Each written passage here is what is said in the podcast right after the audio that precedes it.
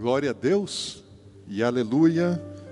Deus abençoe a sua fidelidade, Deus abençoe a sua casa, Deus abençoe a sua família. Deus te prospere no momento de crise. Crise é um momento de oportunidade, gente. Crise sempre é um bom momento de oportunidade. Nós temos que entender o que é que Deus quer fazer em um momento de crise. E essa semana eu queria continuar ministrando algumas coisas é, ainda dentro do sermão profético. No dia 15 de março, primeiro culto que nós fizemos né, com o templo vazio, é, nós começamos a ministrar em cima dos textos de Mateus capítulo 24, é, onde Jesus ele está trazendo um sermão profético. E ali nós falamos naquele, naquele culto do dia 15 de março, se você não teve oportunidade de assisti-lo, ele está no YouTube, está aqui no nosso canal. Maju Oficial. E é, um, é uma mensagem que fala a respeito do princípio das dores. Um tempo é, escatológico, né? um tempo profético que Jesus anunciou. E nós entendemos que nós estamos inseridos exatamente dentro desse momento, exatamente dentro desse tempo profético de princípio das dores. Aí agora no último, no último domingo nós é, falamos a respeito da, da geração que nós nos encontramos, a última geração, né, a geração da figueira. Nós estamos nisso, nós somos parte dessa geração que está vendo o princípio das dores e daqueles que estiverem ainda é, no mundo nos anos vindouros, não muito distantes, ainda muito perto daqui. É, não sei se a igreja vai ser arrebatada antes da ira de Deus ser derramada na grande tribulação, se vai experimentar um pouquinho. Eu tenho muito questionamento a respeito disso. Eu não, eu não, não posso afirmar com total segurança, porque, porque a Bíblia não disse com absolutamente segurança é, se nós seríamos poupados é, desse período de tribulação. Ao contrário, até a Bíblia fala que, nós, que a igreja vai ser perseguida. Não sei se toda a igreja, se parte da igreja, mas haverá uma perseguição né, contra os santos. O anticristo virá, ele vai dominar sobre a terra, ele vai perseguir os santos e vai lhe ser dada autoridade para vencer, para vencer a igreja. Apesar de muita gente estar profetizando ao contrário, muita gente está é, declarando ao contrário, dizendo que a igreja vai vencer é, o mundo. Nós não fomos chamados para vencer o mundo. Nós fomos chamados para vencer no mundo. Jesus ele venceu no mundo e disse que nós também venceríamos, mas não seríamos donos desse mundo no formato que ele está. Jesus vai estabelecer um reino, é verdade, e isso está é, se avizinhando, está muito próximo à volta de Jesus e se motiva assim de grande regozijo, de grande alegria, nossa expectativa da volta de Jesus. Mas eu falei que eu queria é continuar é, um pouquinho falando sobre, sobre o sermão profético. Então, se você puder estar com sua Bíblia aberta aí, é, em Mateus capítulo 24, falar especificamente sobre os versículos 12 e 13. Sabe que esse ano, e todo ano, né, quando começa o ano, é um negócio assim, é, é já costumeiro de sim, você receber muitos, muitas guias proféticas, né? muitas palavras proféticas falando, profetizando, anunciando a respeito é, do ano que está é, se iniciando. E certamente esse ano de 2020, a virada de 2019 para 2020 não foi diferente. Você ouviu muitas profecias para o ano novo. E deixa eu, deixa eu dizer que tipo de profecia foi que você ouviu. Que seria um ano de vitória, que seria um ano de bênção, que seria um ano de prosperidade, que seria um ano maravilhoso, que todas as coisas boas, esse tipo de profecia, assim, elas se repetem. Toda virada de ano você vai ouvir o mesmo tipo de profecia. Agora eu duvido que você tenha ouvido alguma profecia anunciando que haveria uma pandemia. Bom, se Deus ele ele fala através dos profetas, né? E ele fala através dos profetas, por que é que os profetas não foram avisados? Pelo menos esses que estão falando só de coisa boa, só de vitória, só de conquista, só de bênção, só de prosperidade, me faz pensar que, ainda que muitos sejam verdadeiramente homens de Deus, que têm um ofício profético, é, estão falando as coisas da alma e buscando principalmente agradar o ouvido da, dos, seus, dos seus ouvintes, né? ter quem os ouça. E isso não é uma boa coisa. Isso não é um negócio legal.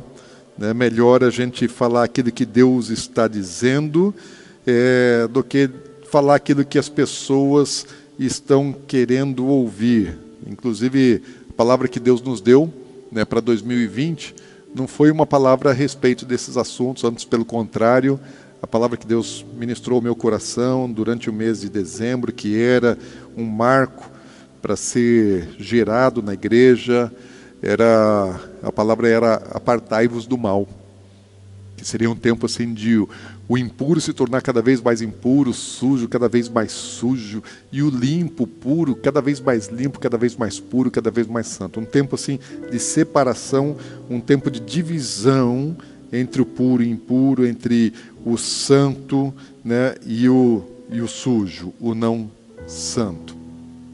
Agora, Deus ele, ele se importa é, com cada um de nós, ele se importa com a humanidade, ele se importa com com toda, uh, todos os continentes, todas as nações, todos os povos, todas as línguas. E Deus ele tem, é, tem um plano, tem um propósito coletivo e Deus tem um propósito também individual.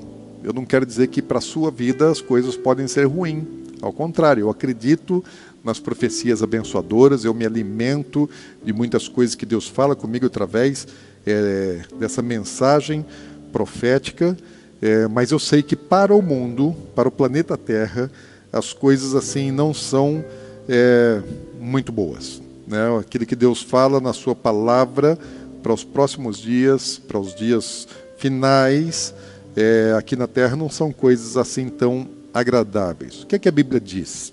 E o que é que nós estamos vivendo? Como é que está o mundo nos dias de hoje? Quando você olha ao seu redor, quando você olha para o planeta Terra, quando você olha para o, para o costume dos homens, para as práticas dos homens, o que, que as pessoas estão fazendo, o que é que a cultura, o que, que a mídia está incentivando, como é a vida do cidadão hoje no planeta Terra. Tanto o que crê como aquele que não crê. Porque é, existem muitas coisas que são comuns né, ao que crê e ao que não crê. Não que a gente não possa ter coisas em comum, mas eu acho que nós temos mais coisa em comum do que deveríamos ter, né? daqueles que creem e daqueles que não creem. Tem muitos conceitos, muitos valores hoje dentro da igreja que são valores não bíblicos, que são valores é, do mundo, de uma sociedade moderna, de um pensamento moderno, de um pensamento que, inclusive, ele é contrário àquilo que a Bíblia diz. E aquilo que a Bíblia diz sobre os últimos dias, veja só, lá em Mateus capítulo 24, 12 e 13, diz assim: E por se multiplicar a iniquidade, o amor se esfriará de quase todos. Aquele, porém, que perseverar até o fim, esse será salvo. Vou ler novamente. Jesus dizendo: E por se multiplicar a iniquidade, o amor se esfriará, não de muitos, mas de quase todos. Aquele, porém, que perseverar até o fim, esse será salvo.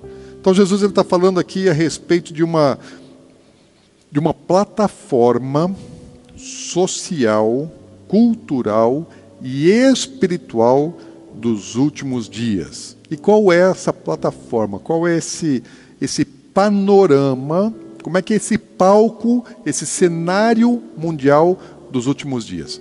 Jesus está falando assim: são dias em que a iniquidade que sempre existiu, né? Desde a origem do, do pecado na terra, a iniquidade ela existe. Só que Jesus está falando assim: nos últimos dias, a iniquidade ela vai se multiplicar, ela não vai aumentar, ela não vai ser adicionada, ela vai ser multiplicada. E o que é a iniquidade? A palavra, a palavra original aqui no grego, né, que está no Novo Testamento, ela é anomia. Palavra iniquidade ali é anomia. E o que significa a palavra anomia? A palavra anomia é, é a junção né, da, do prefixo a, prefixo negativo a, com nomos. Né? O a é uma negação e nomos é lei. Então a anomia ela fala a respeito de viver fora da lei, de viver sem lei, de não cumprir a lei ou as leis. Quais leis Jesus está se referindo? As leis dos homens, as leis que são aprovadas lá no Congresso Nacional? Certamente que não. Jesus ele está falando a respeito das leis de Deus.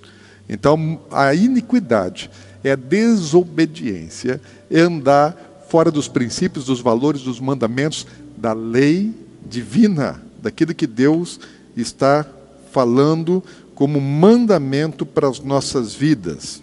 Está dizendo assim que nos últimos dias as pessoas elas rejeitariam as leis de Deus e fariam para si é, práticas, costumes e leis próprias em desacordo com os mandamentos da palavra de Deus. E hoje nós estamos vendo isso, mudanças é, na legislação, essa sim, né, nos, nas casas de leis espalhadas por todo o mundo, as leis estão sendo mudadas nos últimos dias, os costumes, as práticas estão sendo mudadas. Há uma grande transformação social sobre um argumento de progressismo, sobre um argumento de, de modernização, e, o, e todo tipo de conservadorismo tem sido tratado de maneira retrógrada.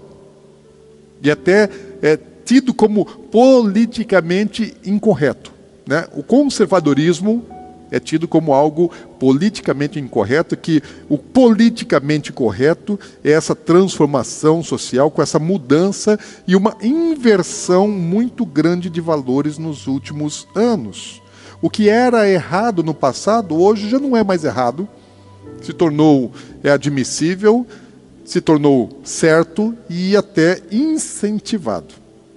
E coisas que que antes eram certas, que eram aprovadas pelas é, gerações anteriores, hoje assim já foram abandonadas. Né? Então houve uma, uma inversão muito grande de valores, houve uma inversão é, na maneira do ser humano se comportar nesses dias.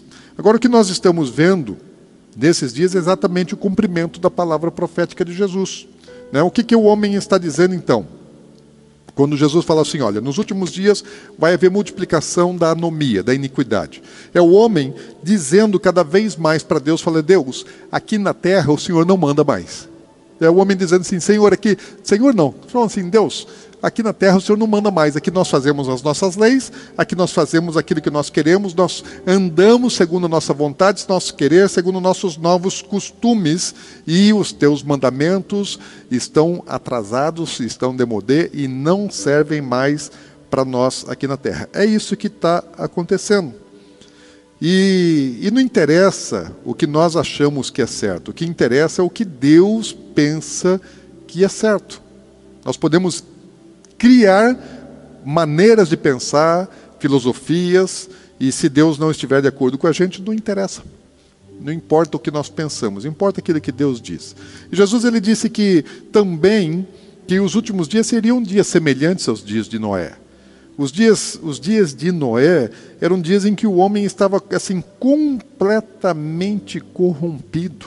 Vou falar um pouquinho mais sobre isso, talvez, é, no culto de amanhã, falar um pouquinho a respeito de Noé, né, do que acontecia naquele dia. Mas é, é, lá em Gênesis, no capítulo 6, versículo 5, ele diz assim: Viu o Senhor que a maldade do homem se havia multiplicado na terra, e que era continuamente mal todo o desígnio do seu coração. Ou seja, Deus estava olhando lá dos céus, e estava olhando para a terra, e estava vendo assim: a terra está contaminada. Tudo que o homem está fazendo é mal, tudo aquilo que o homem está fazendo é ruim. Mas as pessoas achavam que não. Para elas era natural todo tipo de injustiça, de violência, de imoralidade que elas estavam praticando, para elas era normal, porque todo mundo fazia. Então elas não se condenavam porque não se comparavam ao padrão divino, mas se comparavam ao padrão humano das pessoas que conviviam no mundo naqueles dias. E os últimos dias, Jesus disse que seriam também assim, dessa maneira, com essa maldade, com a injustiça, com a imoralidade na terra se multiplicando e a desobediência cada vez maior. Sempre existiu desobediência aos mandamentos de Deus. Mas eu quero dizer para você que, especialmente nas últimas cinco décadas, pega os últimos 50 anos, o mundo literalmente apodreceu. Nós vivemos num mundo hoje apodrecido como nunca na história da humanidade houve um período tão ruim, tão negativo como esse que nós estamos experimentando hoje. Eu posso te assegurar que há 50 anos atrás, a sociedade de 50 anos atrás, os nossos pais, os nossos avós, é, eles não conseguiriam imaginar a sociedade que nós vivemos hoje. Os padrões, a cultura, as práticas daqueles dias eram muito diferentes daquilo que nós estamos vivendo agora no, no, no ano 2020. A nova geração, as pessoas que nasceram é, nos últimos 20 anos, que nasceram até nos últimos 30 anos, quem sabe, elas só conhecem essa realidade. Né? Quem nasceu aí, quem tem é, menos de 20 anos, menos de 30 anos, conhece só uma realidade, conhece só um, um sistema de vida aqui na Terra. Essa geração já é da internet, de todas as facilidades que nós temos, de mudança de muitas, muitas normas, muitas regras, muitas leis e muitas é, tradições antigas que foram deixadas e abandonadas, elas não conhecem como era a vida e o conservadorismo das gerações antigas, das gerações passadas. É mais ou menos assim. Eu posso pensar assim, falar, olha, nós não somos tão maus, nós não somos tão ruins, porque nós não temos padrão de referência. Olhamos ao nosso redor e tudo está ruim. Olhamos ao nosso redor e todas as coisas estão fazendo, é, é, é, todas as pessoas estão fazendo coisas até piores do que aquelas que nós achamos que nós fazemos. Mais ou menos nós vivemos nos dias atuais como imagina um peixe lá no rio Tietê. Sabia que tem peixe lá no rio Tietê? Tem. Né? Se você for no rio Tietê, ele é muito contaminado, muito sujo, tem muitos dejetos, mas existe peixe ali. E um peixe que sempre viveu no rio Tietê, ele sabe que existe contaminação no rio. Porque existem alguns lugares onde os dejetos estão sendo lançados e, e ele foge daquilo ali, porque aquilo ali é danoso, aquilo ali é ruim, aquilo ali faz mal para ele, então ele evita os lugares de grande contaminação. E ele pensa assim: ah, eu vou para lá porque ali é limpo. Na verdade, não tem lugar limpo ali. Ele foi gerado ali, ele vive ali, ele cresceu ali, ele só conhece aquilo. Todo o ambiente está contaminado. Existem lugares mais contaminados e outros menos contaminados, mas tudo está contaminado. E ele pensa que se ele busca um lugar menos contaminado, que ele está num lugar limpo, mas ele não conhece água limpa. Ele não sabe o que é pureza. Então, por valor dele, aquilo ali é um pedaço de água limpa onde ele procura estar.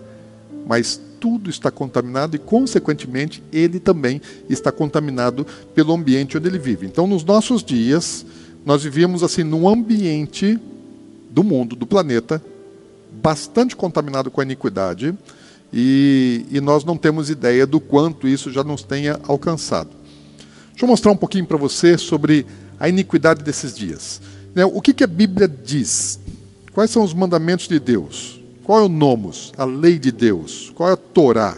Ele fala assim: olha, Gênesis capítulo 20, versículo 3, ali quando está falando sobre os mandamentos de Deus, os dez primeiros, ele fala assim: Não terás outro Deus diante de mim. Jesus, lá no Novo Testamento, ele fala assim: Mas buscar em primeiro lugar o seu reino e a sua justiça, ou seja, ele está trazendo o valor do primeiro mandamento ali para a sua mensagem no Sermão da Montanha. No entanto, o que é que as pessoas estão fazendo hoje? Estão obedecendo isso? Colocando Deus em primeiro lugar? Colocando o reino de Deus em primeiro lugar? Ou elas têm outras prioridades? Têm outros valores?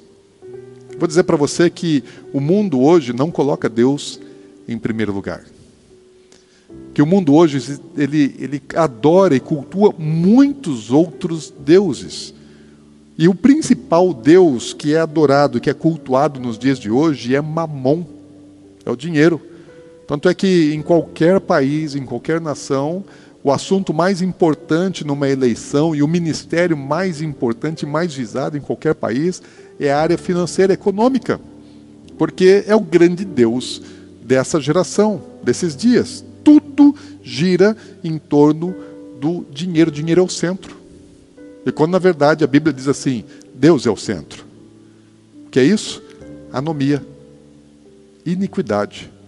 Tirar Deus do lugar central, desobedecer o primeiro e o maior de todos os mandamentos e colocar no lugar de Deus Mamon, uma entidade demoníaca, como era é, antigamente no povo de Deus, Baal acabou tomando o lugar de Deus, que era senhor sobre o povo. E Jesus disse: Olha, ninguém pode servir a dois senhores. Não dá para você adorar a Deus e a Mamon ou as riquezas ao mesmo tempo. Então você escolhe quem é seu Deus. Elias teve que subir com o povo até o Monte Carmelo para mostrar para o povo quem era o verdadeiro Deus, porque o povo já não sabia mais. O povo estava adorando Baal e também estava adorando a Deus. Eles acreditavam nos dois, nas duas divindades, mas já não sabiam mais quem era o Deus de verdade.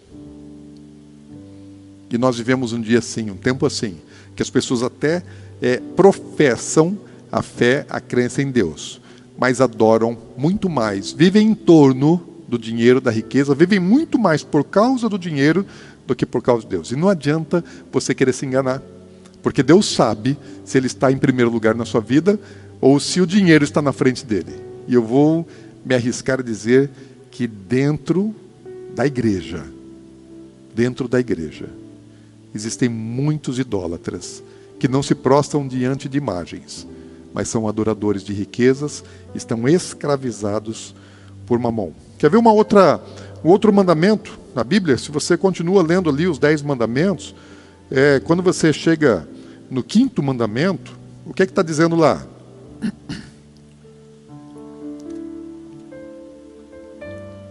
Em Êxodo 20, 20, versículo 12, fala assim: Honra teu pai e tua mãe, para que se prolonguem os teus dias na terra que o Senhor teu Deus te dá.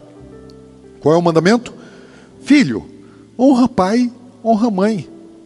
Os filhos hoje não sabem o que é isso. As crianças, os pré-adolescentes, os adolescentes, os jovens não sabem o que é honrar. Desonram abertamente, querem mandar nos pais, gritam com os pais, desobedecem os pais. Eu, eu fui um filho até bastante rebelde, mas eu nunca tive coragem de chamar o meu pai de você. Não é porque eu não tinha intimidade mas é porque eu tinha respeito por ele. Ainda que eu desobedecesse à vontade dele, eu na presença dele eu sabia quem ele era e eu respeitava quem ele era. Hoje os filhos não sabem mais o que é respeito.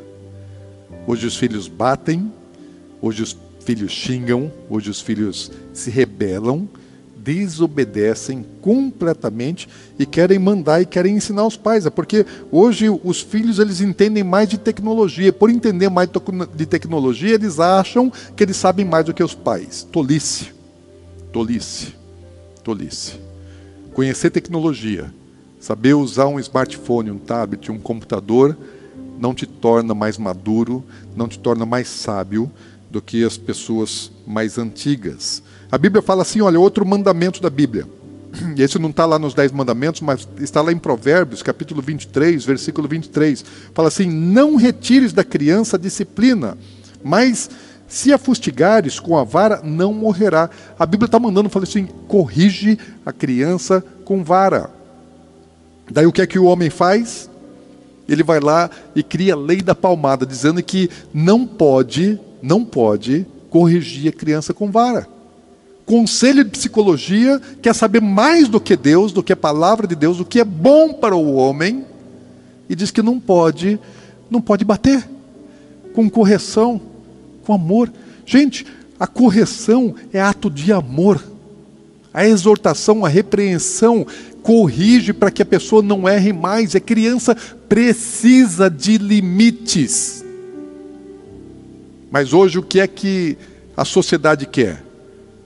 Crianças sendo geradas sem limites. O que elas vão ser quando forem adultas? Adultos completamente desgovernados, sem limites, uma geração completamente é, iníqua. sem padrões. Que é isso? Multiplicação da iniquidade, Jesus disse. Outro, outro aspecto que nós podemos ver a respeito da, da, da, da iniquidade que se multiplica, a desobediência, a Bíblia fala assim: não matarás, é um dos mandamentos. Fala, não matarás. E hoje o que é que o que é que está acontecendo no mundo? Nunca se permitiu tanta morte como nos dias atuais. Nunca se matou tanto como nos dias atuais. Porque a preservação da vida sempre foi um direito. Sempre foi um direito. Nunca no passado, nos, nos anos, nos séculos passados, se pensou em, em, em poder retirar a vida de alguém. Não, isso sempre foi errado. Mas hoje as leis elas estão sendo mudadas para que as pessoas tenham o direito de tirar a vida. Como? Através do aborto. Você tem ideia de quantos abortos são praticados no mundo por ano? Cerca de 42 milhões de abortos por ano e a Organização Mundial de Saúde fala que pode chegar, porque você não tem todos os registros, ele pode chegar a 50 milhões de abortos por ano. 50 milhões de mortes, de assassinatos praticados anualmente. Quase um quarto, presta atenção, quase um quarto das gestações dessa geração estão sendo interrompidos pelo aborto. São mais de 125 mil abortos por dia, mais de 125 mil homicídios diariamente. O aborto sozinho, ele mata mais do que todas as enfermidades do mundo. Sabe quantas pessoas morrem por ano no mundo por doenças? Cerca de 13 milhões de pessoas. Quando o aborto mata mais de 40 milhões, podendo chegar a 50 milhões. Sabe o que é isso? Multiplicação da iniquidade, porque a Bíblia diz: não matarás. Daí a pessoa vai lá, ela pratica um outro tipo de, de desobediência, outro tipo de iniquidade, porque é, a Bíblia manda não adulterar, manda não ter relação sexual é, fora do casamento. Daí a jovenzinha vai lá, namora, né, transa com o namorado, engravida e vai lá e aborta a criança porque acha que tem direito de matar a criança. Tinha direito de pecar, de desobe desobedecer o mandamento de Deus, de transar sem estar casada, gera um bebê e depois ainda mata o bebê. Um pecado que vai chamando o outro. A pessoa simplesmente, não, eu não quero o bebê porque eu sou dono do meu corpo e agora uma gravidez vai estragar meu corpo. Horas! Que mentalidade assassina, egoísta, iníqua. Falei da, da imoralidade sexual, né? a Bíblia fala assim: olha, não adulterarás. E também diz, né, no versículo 14, um dos mandamentos, você falou, não adultera. Daí, no versículo 17, você tem outro mandamento assim dizendo: Não cobiçarás a mulher do teu próximo. Tem dois mandamentos relacionados à imoralidade sexual. Um para não adulterar. E outro para não cobiçar, para nem desejar. Um é para não praticar e outro para não desejar. Jesus vai falar a respeito disso depois lá no Novo Testamento, então não vamos entrar é, é, nesse ponto porque você já deve conhecê-lo. Mas o que, que está acontecendo hoje? A imoralidade sexual é uma coisa natural. Aliás, não, não, é, mais, não é mais imoral. Né? Ter sexo fora do casamento é uma coisa é, normal para essa sociedade. O corpo hoje é o principal produto de comércio no planeta. Porque para tudo que você vai vender, qualquer propaganda que vai fazer, seja de carro, de pneu, de perfume, do que for, o que se apresenta? Um corpo bonito. É o produto mais comercializado, é o, é o produto mais cobiçado. Virgindade se tornou coisa é, demodê, e aliás, até um jovem que se declarar, vai para a faculdade, chega lá na faculdade ainda virgem, vai sofrer bullying. Parece que está completamente fora é, dos mandamentos, e ao contrário, gente. A Bíblia fala: não, se guarde. Virgindade você só tem uma. E você tem que entregar para a pessoa que Deus tem para você. Esse é o princípio, esse é o mandamento. Mas as pessoas não fazem mais assim acham que não precisam mais. O que é isso? Multiplicação da iniquidade. Você vai nas festas, nos aeroportos, vê o tipo de veste que as pessoas estão usando. Eu acho que o pano deve estar ficando muito caro, né? porque cada vez usam menos pano, cada vez o corpo está mais exposto.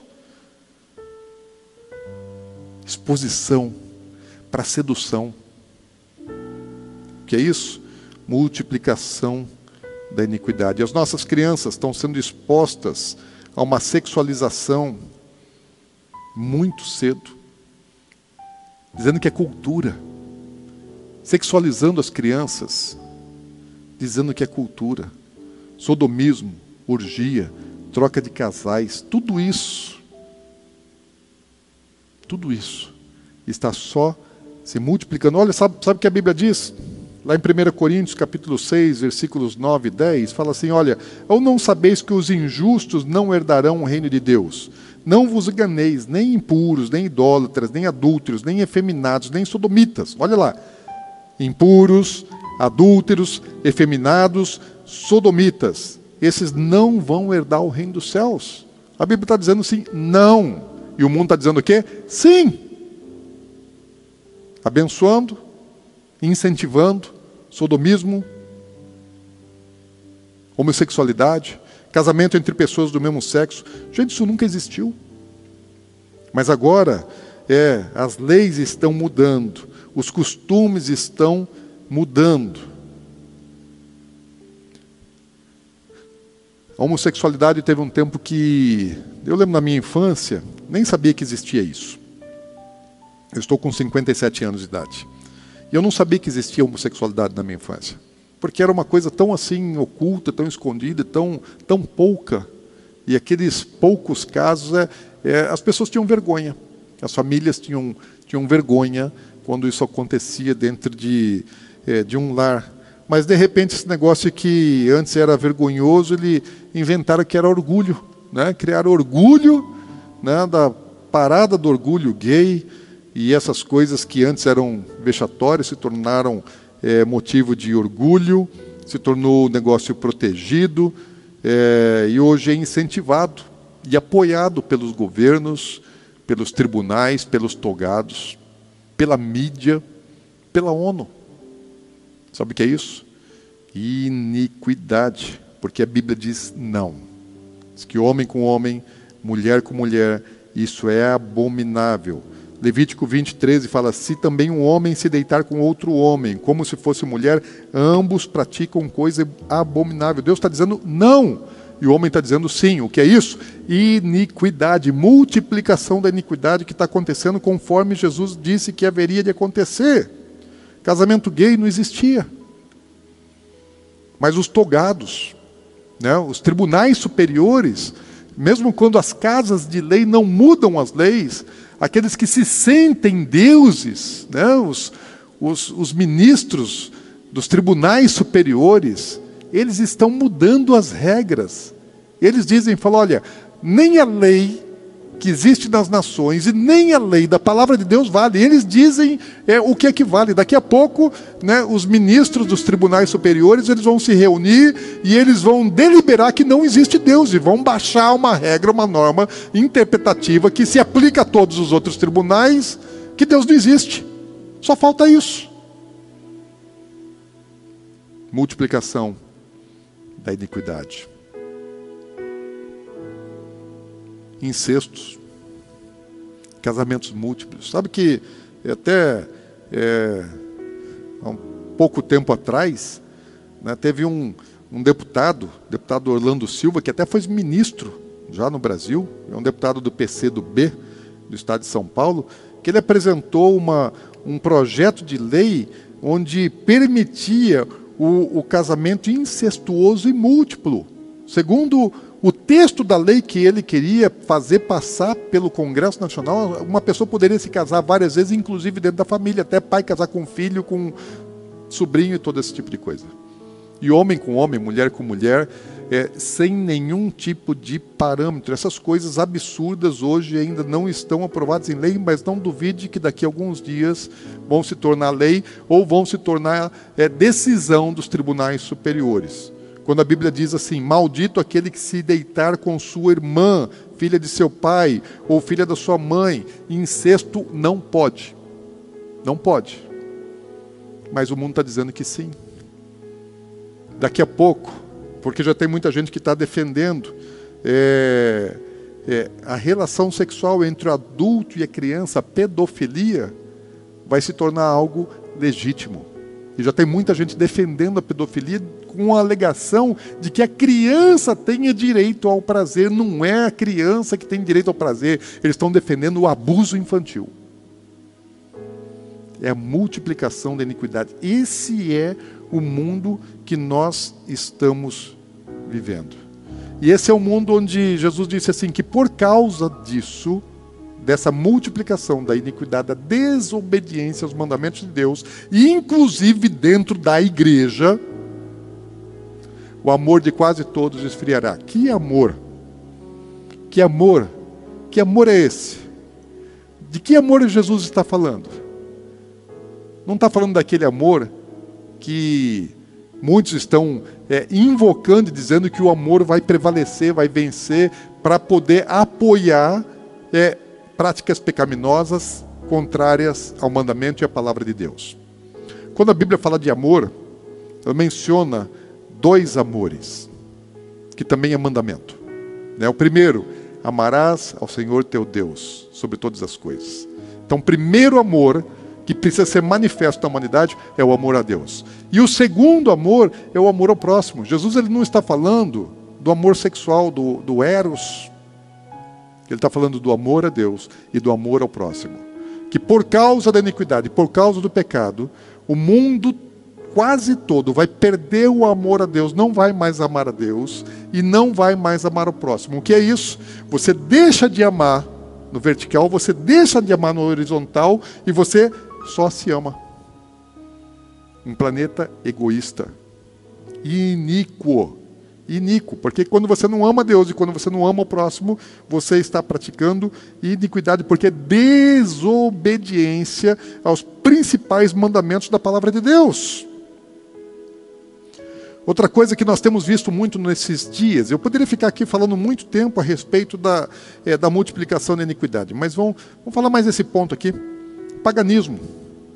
O paganismo ele está se propagando cada vez mais no mundo todo. O verdadeiro Deus, quando ele é rejeitado, a adoração ela é destinada a demônios, porque a adoração sempre existiu, sempre vai existir. Ou você adora Deus, ou você adora demônios. A adoração ela sempre vai acontecer. Até aqueles que não creem em nada, aqueles que se declaram ateus, eles são adoradores. Se não adoram a Deus, automaticamente acabam adorando a falsos deuses. Por exemplo, Mamon. Amam a si mesmos, soberbo, orgulho, leviatã, amam o prazer sexual, as pombagiras, amam o dinheiro, mamon, amam demônios e rejeitam e negam o amor a Deus e praticam paganismo, culto a espíritos malignos. Olha só o que é que Paulo diz lá na segunda carta aos Tessalonicenses, no capítulo 2.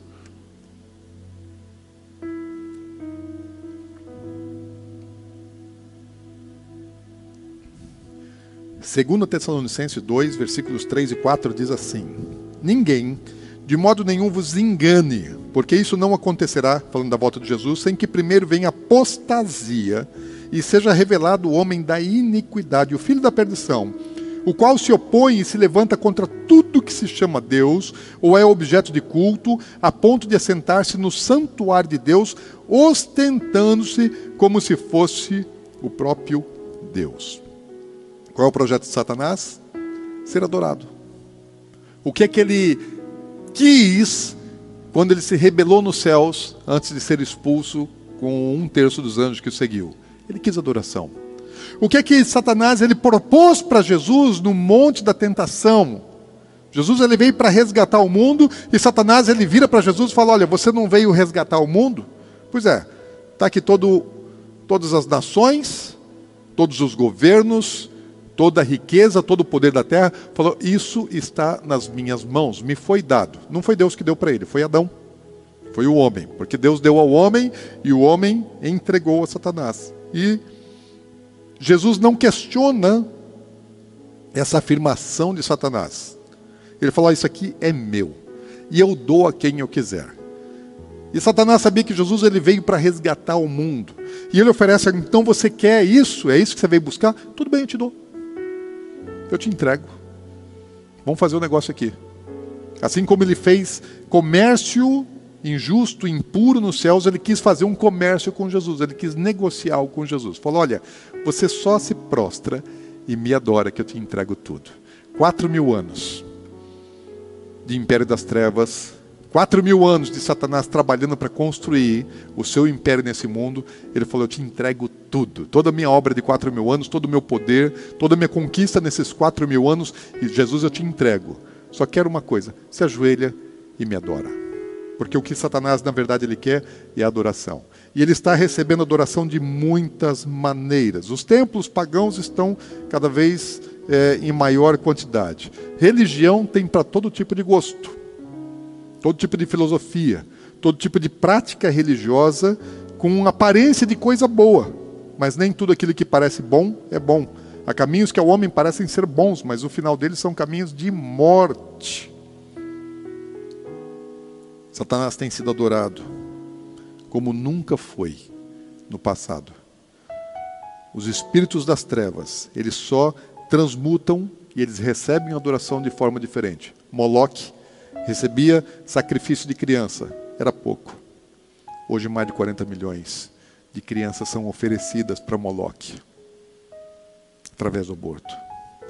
Hoje Mamon governa o mundo escravizando as nações, as pessoas, as famílias através do dinheiro. Sabe de uma coisa? O mundo está precisando de verdadeiros profetas que andam na contramão de toda essa bagunça que está aí. O mundo está precisando de homens como Jeremias Jeremias ele foi um profeta solitário que profetizou na contramão de tudo aquilo que estava acontecendo nos seus dias. Enquanto muitos estavam só anunciando bênção, bênção, bênção, prosperidade, vitória, conquista, Jeremias está dizendo: não, está tudo ruim, está tudo errado. E se não houver um arrependimento profundo, verdadeiro, vai vir um juízo de Deus e não vai haver escapatória para o povo. E é isso que está acontecendo nos nossos dias.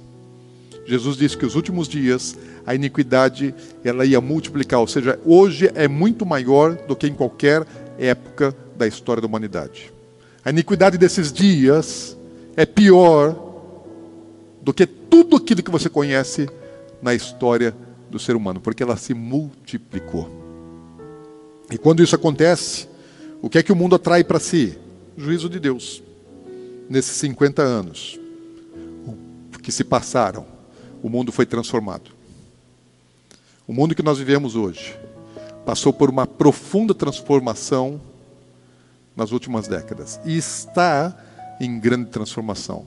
Se você olhar para o futuro, nós não, não conseguimos imaginar o que seria o mundo daqui 50 anos se ele durasse mais 50 anos no modelo que está. Deus vai botar um break nesse negócio, isso não vai acontecer. Porque não é possível que o mundo continue piorando tanto. Mas se o mundo pudesse ainda continuar piorando, e não precisa talvez 50 anos, quem sabe daqui 10, daqui 20, daqui 30 anos, nós estamos vivendo assim dias de transformações profundas em poucos em poucas semanas. O mundo mudou. Virou de cabeça para baixo em poucas semanas. Hoje as pessoas elas estão com, com uma vida completamente diferente do que estavam há um mês atrás. E nós não sabemos o que vai acontecer exatamente daqui para frente. Mas se nós pudéssemos imaginar algumas décadas para frente, quem sabe a sociedade futura seria uma sociedade canibalista, pedófila. Quem sabe uma sociedade tão imoral com bestialidade, sexo entre humanos e animais, tratado como uma coisa natural, sacrifício de pessoas, sacrifício a demônios. Quem sabe daqui a algum tempo né, e não é impossível que isso aconteça, em alguns países isso já é assim, a Bíblia seja proibida, a lei de Deus seja completamente abolida. Você não possa mais ter a Bíblia na sua casa, não possa é, mais ter a publicação de Bíblia, porque o, o anticristo ele vai, ele vai promover isso. Ele vai fazer isso. Quantas vezes livros já foram queimados? Quantas vezes culturas foram extintas? Isso é uma coisa que não vai demorar muito. O anticristo ele vai tentar impedir que a palavra de Deus exista na face da terra. E qual vai ser o valor do ser humano daqui a algum tempo? Hoje o homem não vale mais nada. Talvez daqui a algumas décadas nós tenhamos uma sociedade completamente zumbi, transhumana, geração de pós-humanos. Não duvide, porque o caminho, o mundo está caminhando para um lugar é, aceleradamente que nós não temos ideia do, da profundidade desse buraco. Mas eu acredito que Deus não vai deixar chegar tanto. Deus ele vai precisar interromper esses, essa multiplicação da iniquidade, porque lá em Mateus mesmo, no capítulo 24, onde nós estamos, versículo 22, ele diz assim: Não tivessem aqueles dias sido abreviados, ninguém seria salvo. O mundo que, que mergulha na iniquidade, no pecado, você perde os parâmetros, você perde referência, você perde padrão de medida. Hoje as crianças, elas têm padrão de medida muito diferente do que eu tive na minha infância. O que era certo e errado na minha infância era um outro padrão muito diferente do que é certo e errado para as crianças dos nossos dias. Hoje nós vivemos uma sociedade de pais frouxos, que pensam que são amigos dos filhos e são tratados como amiguinhos dos filhos. Pai é pai, filho é filho. Existe uma ordem de autoridade, de valores, de hierarquia. Deus manda os filhos se submeterem aos pais, honrarem os pais. E pais serem referência, exemplo para os filhos, ensinarem os filhos nos bons caminhos. Não é para aprender com os filhos, é para ensinar os filhos. É verdade que Alguns pais até precisariam aprender, mas isso é exceção. Falando de princípios é, éticos, morais, espirituais. Agora, sabe o que é pior nisso tudo? Na multiplicação da iniquidade? O pior disso tudo é que ela entrou na igreja. A iniquidade, ela se estendeu tanto que ela entrou no meio da comunidade cristã e invadiu a fé cristã. E eu falo isso com muito temor, não é uma crítica, não é uma acusação a nenhum ministério, isso é uma denúncia contra uma obra satânica nesses dias atuais. Jesus ele falou a respeito da apostasia. E hoje o cristianismo, de uma maneira genérica, tem perdido a sua essência. Sabe uma coisa? Ainda que as pessoas dizem que digam que Jesus é o centro, Jesus já está deixando de ser o centro do evangelho. Jesus não está mais sendo centralizado. Hoje o evangelho que tem sido pregado é um evangelho onde as pessoas são o centro. Elas são o foco, elas são o objetivo do evangelho. O evangelho existe para trazer bênção, prosperidade, segurança, com irresponsabilidade. Um modelo de evangelho de hipergraça que, que o crente ele não tem mais responsabilidade de coisa alguma, ele faz o que ele quer. Pode praticar qualquer tipo de sexo, porque Jesus já morreu na cruz, e, e mesmo que ele não tenha sido transformado no seu caráter, ele está perdoado pelo sangue de Jesus. Isso não é bíblico. Isso é mentira. Isso é demoníaco. Isso é doutrina satânica. Paulo falou que nos últimos dias as pessoas iam acreditar em doutrina satânica. E onde é que as doutrinas satânicas estariam sendo pregadas? Nos púlpitos das igrejas. Hoje o que mais importa para o religioso, para o cristão até mesmo, é ele se dar bem, ter o favor de Deus. O povo de Israel errou assim. Eles achavam que eles eram o povo de Deus e que Deus nunca os deixaria, que Deus nunca os abandonaria, que Deus sempre estaria a servi-los, a guardá-los, a abençoá-los e a prosperá-los. E isso está se repetindo hoje dentro da igreja. Hoje, a maior parte dos cristãos, e eu digo a maior parte, não busca o reino de Deus em primeiro lugar, busca o seu interesse em primeiro lugar. Deus é que tem que servi-lo. Não é o crente que serve Deus, é Deus que tem que servir.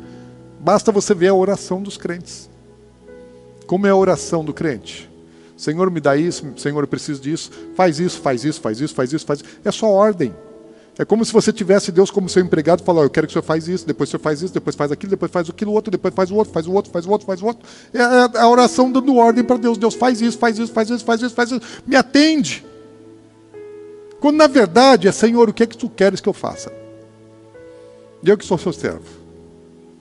Estou aqui às suas ordens. O que o senhor quer me dizer? O que o senhor quer me falar? E o que eu preciso fazer? Como eu vou te agradar? Como eu vou te obedecer? Qual o teu plano? Qual o teu projeto? Sabe que a cruz quase não é mais pregada nas igrejas. As pessoas já não falam mais da cruz. Você não tem mais cruz. Eu não estou falando de cruz, é como, como algo material na igreja.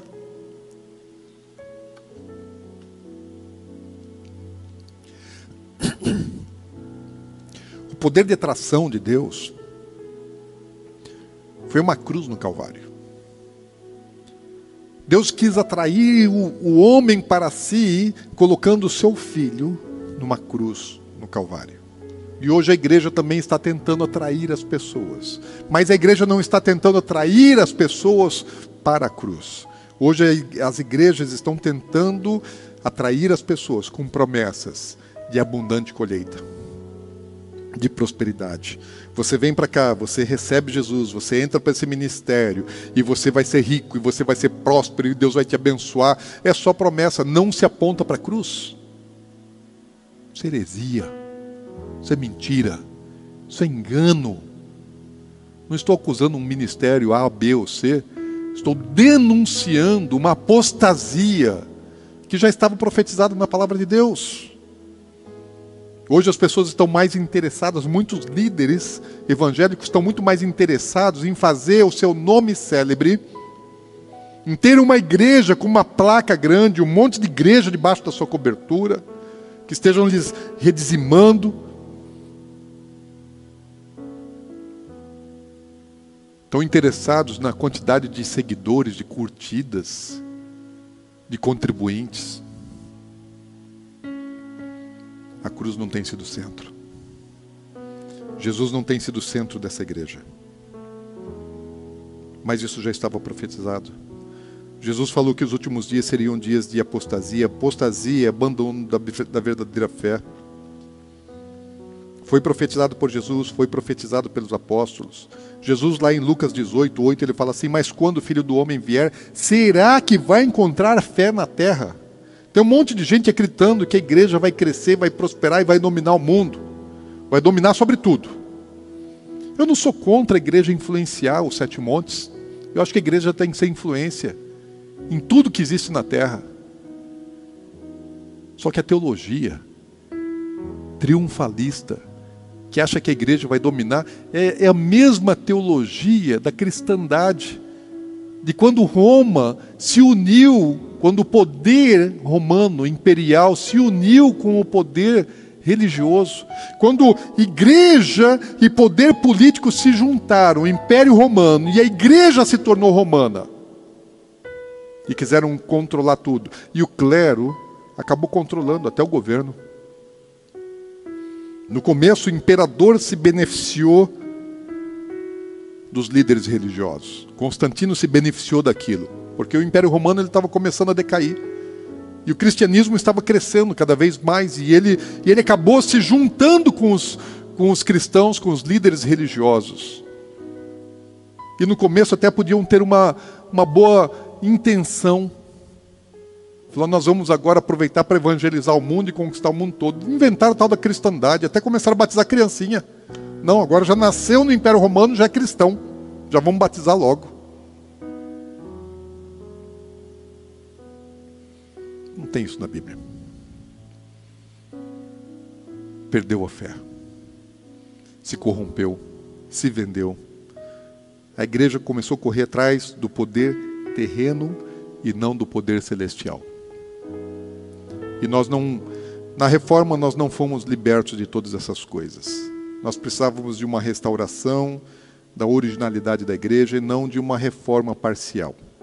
Mas Deus estava nesse negócio já da reforma. Glória a Deus pelos reformadores, porque senão pode ser que nós estivéssemos é, muito piores do que 500 anos atrás. Paulo ele fala a respeito dos últimos dias. Se você puder abrir a sua Bíblia lá em 2 Timóteo capítulo 3, versículos 1 a 5, o seguinte: Saiba que nos últimos dias haverá tempos muito difíceis Olha só, Paulo está dizendo que os últimos dias seriam dias difíceis. Um cara que foi acorrentado, açoitado, ele foi apedrejado, ele foi preso, ele foi tido como morto, passou é, por na voragem do mar, passou naufra, é, naufrágios, perseguição, risco de morte o tempo todo. E esse cara está dizendo assim que os nossos dias aqui são difíceis, os dias dele não eram difíceis. O que, ele está dizendo? Vamos ver o versículo 2. Por quê? Porque as pessoas só amarão a si mesmas e ao dinheiro. Um povo egoísta que adora mamon. Serão arrogantes, orgulhosos, zombarão de Deus, desobedecerão a seus pais, serão ingratos e profanos. Zombar de Deus, vocês viram um carnaval? Que a mídia faz o que as emissoras de televisão fazem, o que os filmes que estão sendo lançados aí estão fazendo, zombaria, desobediência, paz, ingratidão, profanação, orgulho, soberba, arrogância, amor ao dinheiro.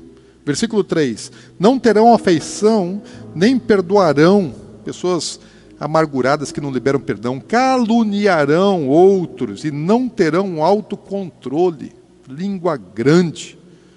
Serão cruéis e odiarão o que é bom, trairão os amigos, serão imprudentes e cheios de si, e amarão os prazeres em vez de amar a Deus. Olha só o tipo de gente que Paulo está dizendo que viveria nos últimos dias. Mas até aí, esse tipo de gente também existia no dias de Paulo. Onde é que está o problema? O problema está no versículo 5, onde ele diz assim: E essas pessoas? Serão religiosas, apenas na aparência, mas rejeitarão o poder capaz de lhes dar a verdadeira devoção. Fique longe de gente assim. Está dizendo assim, olha, ele está dizendo, para quem que ele está falando? Para o pastor Timóteo. Falar nos últimos dias, os crentes. Paulo está falando dos crentes. Serão egoístas, amantes de si mesmo, amantes do dinheiro arrogantes, orgulhosos. Vão zombar de Deus, porque quando Deus fala assim, não peque, fala assim, todo aquele que é, é, mente, que ama e pratica mentira, não herdará o reino dos céus, e o crente continua mentindo, ele está zombando de Deus. Lá em Gálatas capítulo 5 e 6, Paulo está falando assim: olha, não zomba de Deus, diz Deus não se zomba, porque ele fala da obra da carne, todo aquele que pratica a obra da carne não vai herdar o reino dos céus, de Deus não se zomba. Está falando para o crente. Crente zombador através das suas atitudes, dos seus pecados. Não vão ser ingratos, desobedientes aos pais, não liberam perdão, acha que tem direito de não perdoar. Quem não perdoa não é perdoado. Se dizendo religiosos, se dizendo crentes, se dizendo da mesma fé, mas não foram transformados no seu caráter. Sabe uma coisa? O mundo está precisando de verdade. Esse evangelho sintético, contaminado pela iniquidade, invadido pelo mundo, está trazendo juízo para o mundo e para a igreja. Muitas igrejas estão deixando de ser uma opção de mudança para a vida das pessoas. A igreja tem que ser, o evangelho é a opção de mudança, de transformação mas elas estão cada vez mais é, se envolvendo com os modelos e padrões do mundo, para que as pessoas possam entrar e se sentir à vontade sem serem impactadas com uma grande transformação, com a necessidade de mudança. Sabe que só existem dois tipos de pessoas na Terra. A Bíblia divide o mundo em duas, dois, dois bandos de gente são as pessoas que obedecem os mandamentos, que temem a Deus, a Sua palavra e vivem ela, com inteireza de coração, não de maneira religiosa, mas com inteireza de coração. E as pessoas que não fazem isso. Nesse grupo das pessoas que não amam a Deus e obedecem a Sua palavra com interesse de coração, estão muitos daqueles que se acham crente. E não importa como eu acho que eu sou, importa como Deus me vê. Sabe uma coisa, nós estamos vivendo agora dias com. Tem, tem muito crente hoje está com medo do coronavírus. Muito crente.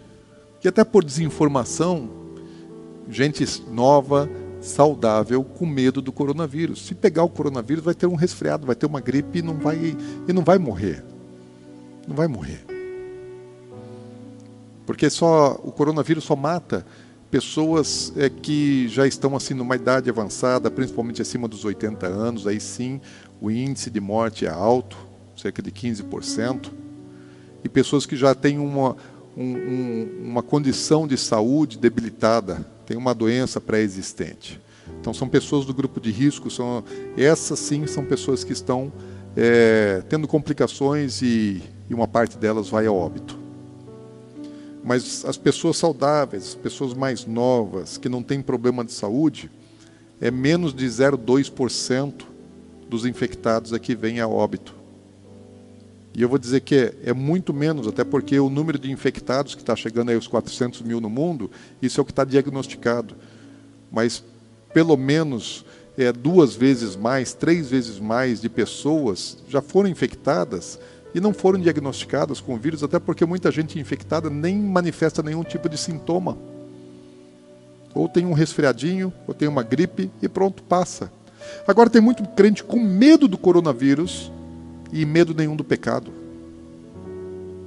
O pecado mata. E o pecado não mata somente para essa vida, o pecado mata para toda a eternidade. Do que é que você tem que ter medo? Do coronavírus? Meu irmão, minha irmã, você não tem que ter medo de coronavírus, você tem que ter medo do pecado.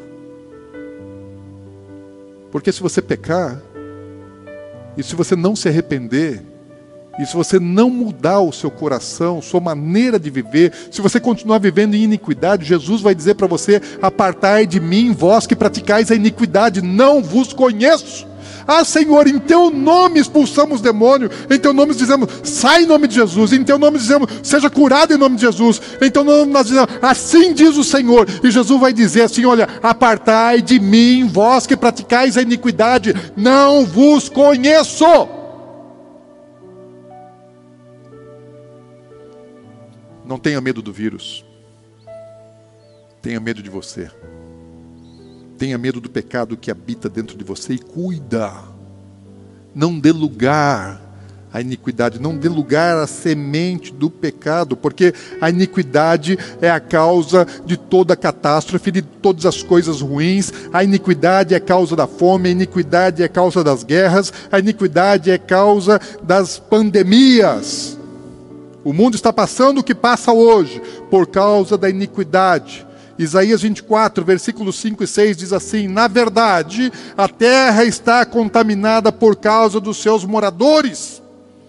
Hoje o mundo está contaminado de um vírus por causa do pecado dos seus moradores, porquanto transgrediram as leis, iniquidade, anomia, rejeitaram a lei, a vontade, a palavra, os mandamentos de Deus. Isso traz contaminação para o mundo. Violaram os estatutos e quebraram a aliança eterna.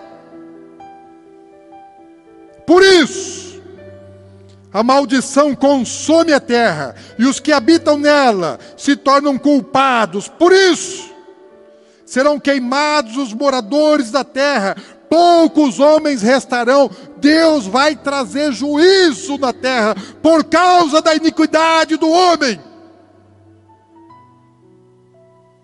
E a igreja tem que ser resposta. A igreja não tem que participar da iniquidade desse mundo. A igreja tem que se posicionar. A igreja tem que se arrepender.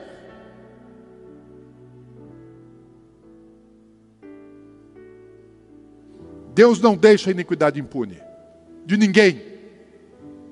Não adianta você achar que você é crente. Se desobedecer os mandamentos de Deus, você atrai o juízo de Deus para a sua vida, para a sua casa, para a sua sociedade, para esse mundo.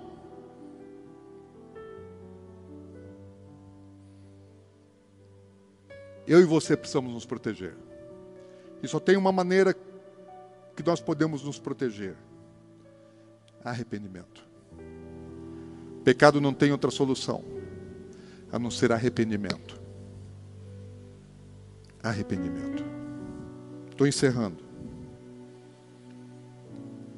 Mas o domingo, último domingo, primeiro culto que nós fizemos, não presencial. Quando eu me ajoelhei e comecei é, a orar, pedindo perdão a Deus pelos nossos pecados, como igreja, como povo. Sabe o que, é que eu sentia assim no meu espírito? Enquanto eu confessava muitos pecados, pecados confessando no lugar da igreja e me submetendo, me colocando diante de Deus, me colocando diante de Deus, como parte dessa sociedade, como parte desse mundo e como parte dessa, dessa igreja dos últimos dias, que também, em algum nível, envolvida e contaminada pela iniquidade desse mundo. Tem um monte de crente aí defendendo coisa que a Bíblia diz não, achando que não tem nada a ver, que pode. E tem um monte de pastor, para não perder as pessoas, está dizendo que pode. Tem um monte de pastor que não confronta o pecado sexual dos membros da sua igreja. Por quê? Porque se confrontar, as pessoas vão embora. Gente, isso é normal. Está aqui. Já muitas pessoas já saíram da igreja porque não suportavam ouvir a confrontação do pecado sexual. E como não querem largar a prática pecaminosa, é melhor sair da igreja. E até vão achar algum lugar onde as pessoas é, consentem ou não falam absolutamente nada. Deixa, deixa quieto. Para que confrontar se a gente vai espantar? que eu senti no meu espírito quando eu estava orando.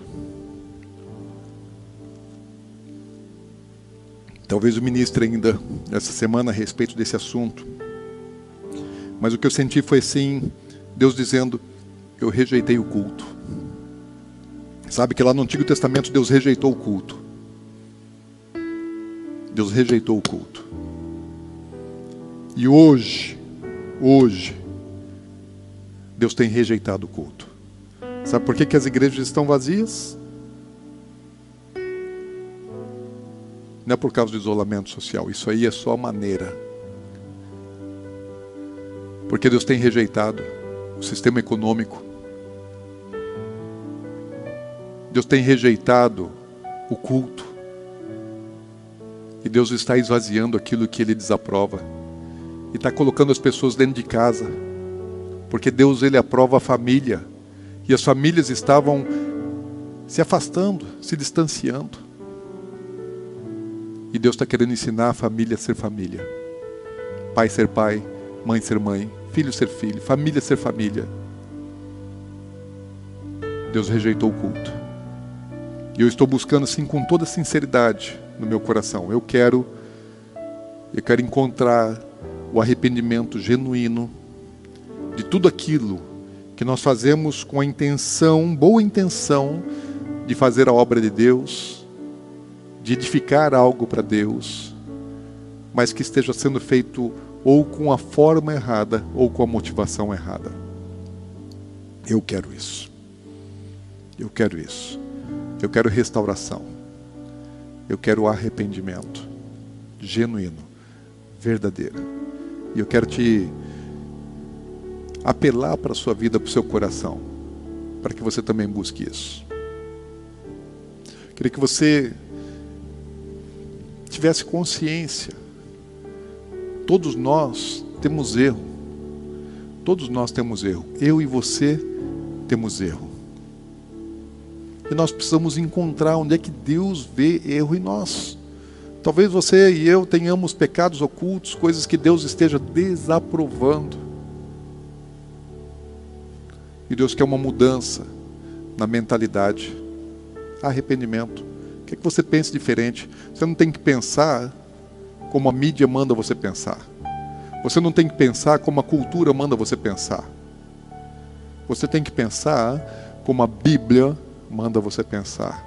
Você não tem que agir como a sociedade age. Você tem que agir como Jesus mandou você agir. E esse é um tempo que Deus está dando para a sua igreja para se reposicionar, para refletir. Não adianta você repreender o demônio do coronavírus, porque a Bíblia fala que quem manda as pestes no mundo é Deus. E Deus usa o diabo para fazer a obra dele. Mas é Deus quem manda. Então você deve pedir sim por misericórdia, por proteção, mas se apresente humilde, quebrantado, arrependido. Encontre um lugar de arrependimento. Queria orar com você. Nós temos iniciado todos os cultos e nós vamos continuar fazendo cultos. É uma grande oportunidade para a gente falar com você em casa, falar com a família. E nós temos iniciado os nossos cultos é, com oração de arrependimento. Nós estamos buscando isso. E nós estamos fazendo ceia também em todos os nossos cultos, esses cultos online aqui. Nós não estamos tentando fazer algo formal. Nós queremos fazer algo verdadeiro, algo real, que traga mudança, que traga realinhamento, que traga reposicionamento para as nossas vidas. Então nós precisamos de um, de um arrependimento genuíno. Nós precisamos de um arrependimento sincero. Eu queria que você orasse. Se você está com sua família aí, se você puder fechar os seus olhos e ir para a presença de Deus. Começa a pedir perdão. Nós não vamos nos delugar nisso, mas eu quero que você gaste um tempo com Deus, que você converse com Deus, que você converse com sua família. Marido, peça perdão para sua esposa. Peça perdão por ser grosso, estúpido, ser ignorante, por não ouvir a sua esposa, não considerar as coisas que são valiosas, preciosas para ela. Marido, peça perdão porque você não tem sido semelhante a Cristo na vida dela. Porque muitas vezes tem sido opressor, incompreensível. Muitas vezes a sua mulher ela fala muito porque ela quer ser ouvida e você não tem dado ouvidos para ela. Às vezes ela só precisa que você a ouça. E às vezes ela grita com você, e às vezes ela perde a paciência e ela te desrespeita, só para chamar a tua atenção.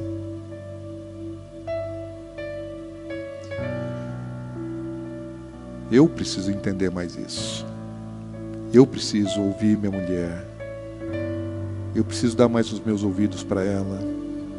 Ouvir o que ela tem a dizer. Sentar, ter paciência.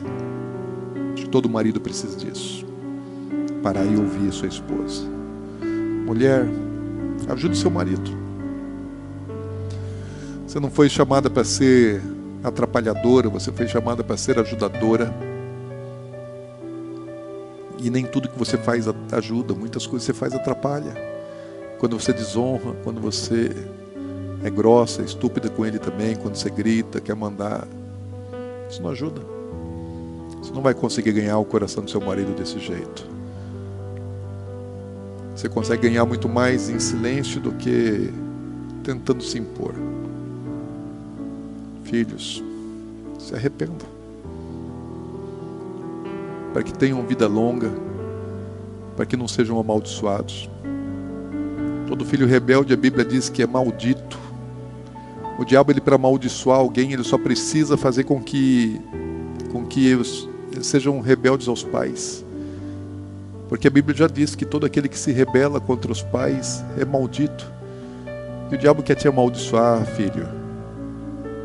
Não deixa o diabo te amaldiçoar. Honre seus pais, para que tenha vida longa, para que não seja ceifado ainda da juventude.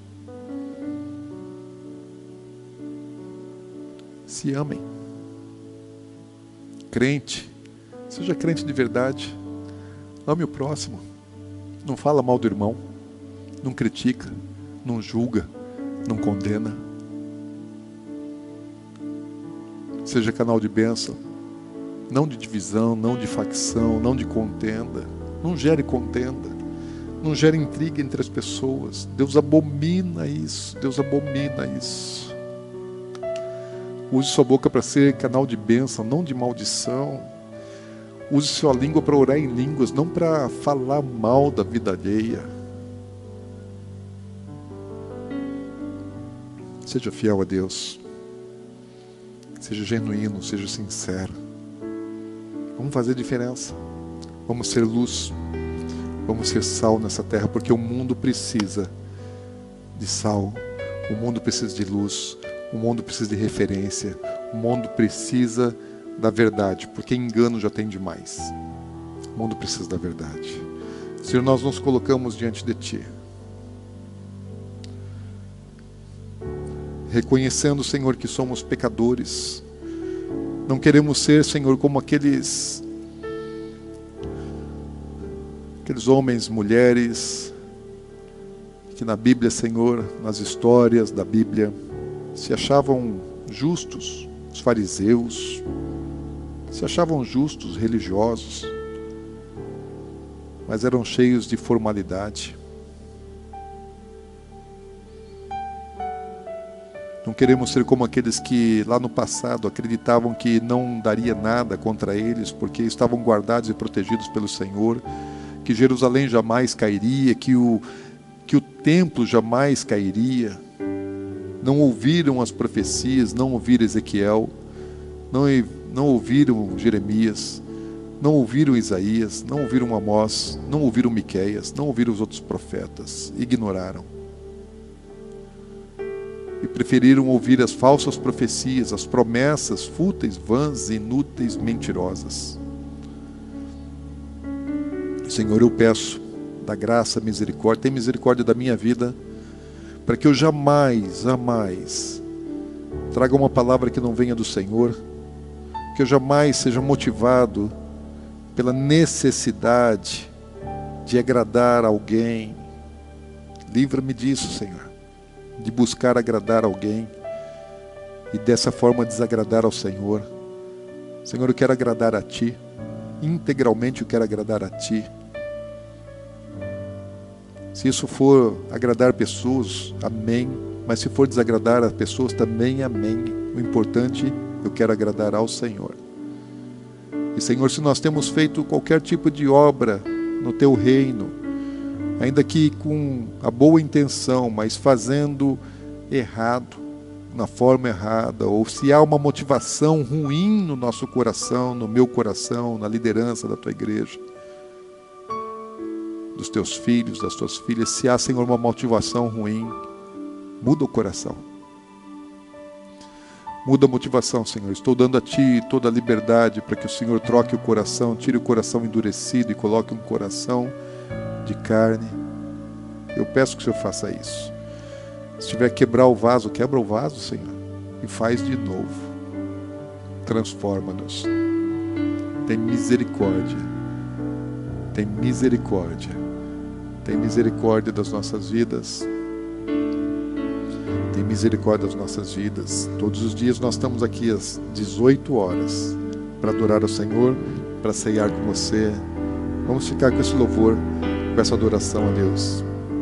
Deus te abençoe. Que Ele apareça, eu me constranja com a sua glória e todo o seu amor infinita humildade, servo de todos os irmãos, que ele cresça, eu diminua, que ele apareça, eu me constranja com a sua glória e todo o seu amor infinita humildade, servo de todos os irmãos, mais de ti, aleluia.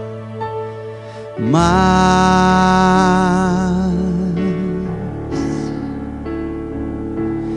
de ti.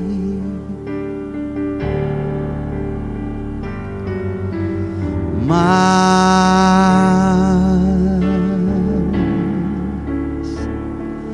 de ti e menos de mim e menos de mim. E menos de mim. E menos de mim